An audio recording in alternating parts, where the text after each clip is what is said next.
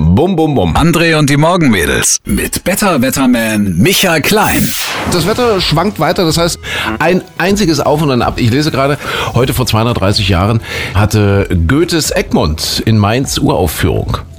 Egmont, ein Trauerspiel. Und aus dem Egmont kennen wir zum Beispiel das berühmte Zitat: Himmelhoch jauchzend und zu Tode betrübt. Ach, das ist von Goethe. du? Das ist daher. Das ist daher. Also quasi bipolare Schwankungen gab es damals Ja, schon. im, im Grunde genommen ja. Heute wird man sagen, das Kind braucht Medikamente. Damals hat man gesagt, ja, schreiben wir ein Stück drüber.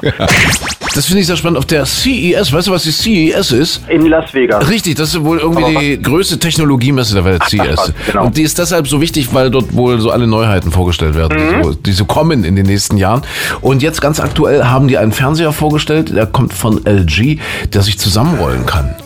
Hast du das schon gelesen? Also ich finde das ja super, so für zu Hause an der Wand, dann rollst du es Und einfach dann weg. rollt es weg. Wenn der Bachelor kommt oder so, einfach draufrollen. Ja. Das Problem ist nur, wenn du es dann verwechselst, dann klopfst du es aus, so wie den Teppich. ja, das ist blöd. Ja. Hat andere Vorteile noch, wenn der Gerichtsvollzieher kommt. Kannst du sagen, ich habe gar keinen Fernseher. Ja, oder wenn du in Problemlagen kommst, man kennt das ja aus Filmen, du musst eine Leiche entsorgen oder so, dann rollst du sie im Fernseher ein. Im Fernseher, genau. Was ich ja sensationell finde auf dieser CES, sind diese Bierbrauautomaten. Hast du das schon mal gesehen?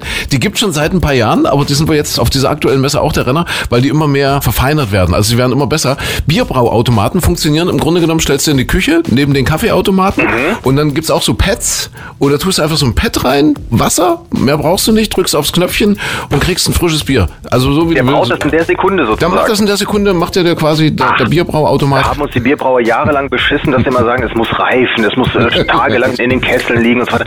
Stimmt das alles überhaupt? Keine Ahnung, ich habe das ehrlich gesagt noch nicht gekostet. Aber es soll wohl alles recht gut sein und deswegen ist es da jetzt auch ein großer Renner.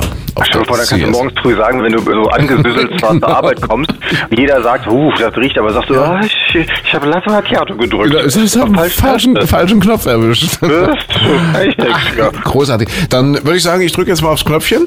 Oh, wer, was kommt Ja, raus? beim Automat. Nehmen wir mal ein Ja. Käffchen. Wir bleiben beim Käffchen. Ja? Natürlich, um diese Uhrzeit. Ich bitte nicht.